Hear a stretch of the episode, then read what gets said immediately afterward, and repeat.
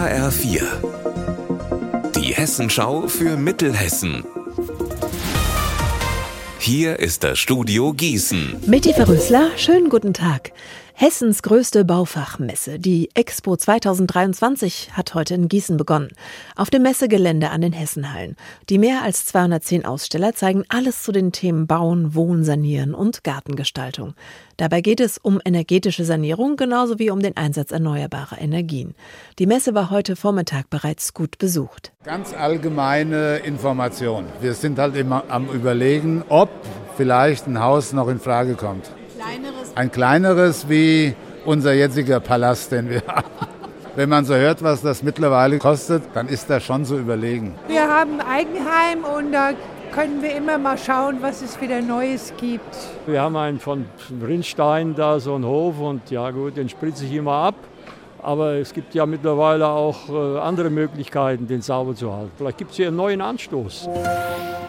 Die Fußgängerzone in Wetzlar wird zu einer großen Musikbühne und das morgen ab dem späten Nachmittag. Mehr dazu von Benjamin Müller. Ein türkischer Chor, Trommeln, eine Sängerin aus der Ukraine, eine Bluesband, eine Lehrerband, syrische Musik und vieles mehr.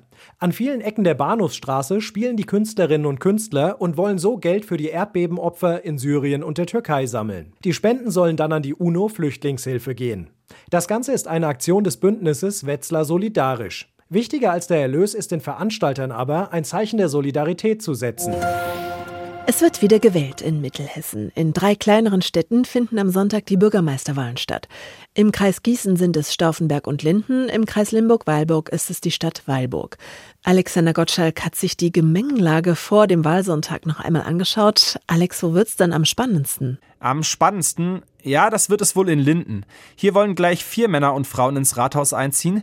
Der bisherige Amtsinhaber steht nicht mehr zur Wahl. Er musste im Dezember zurücktreten, weil er der Lindner Stadtverwaltung eine Dauerkrise verschafft haben soll.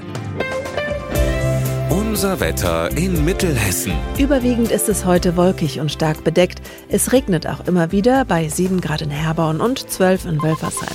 Morgen kommt mehr Sonne zum Vorschein, Sonntag aber wieder regnerisch. Ihr Wetter und alles, was bei Ihnen passiert, zuverlässig in der Hessenschau für Ihre Region und auf hessenschau.de.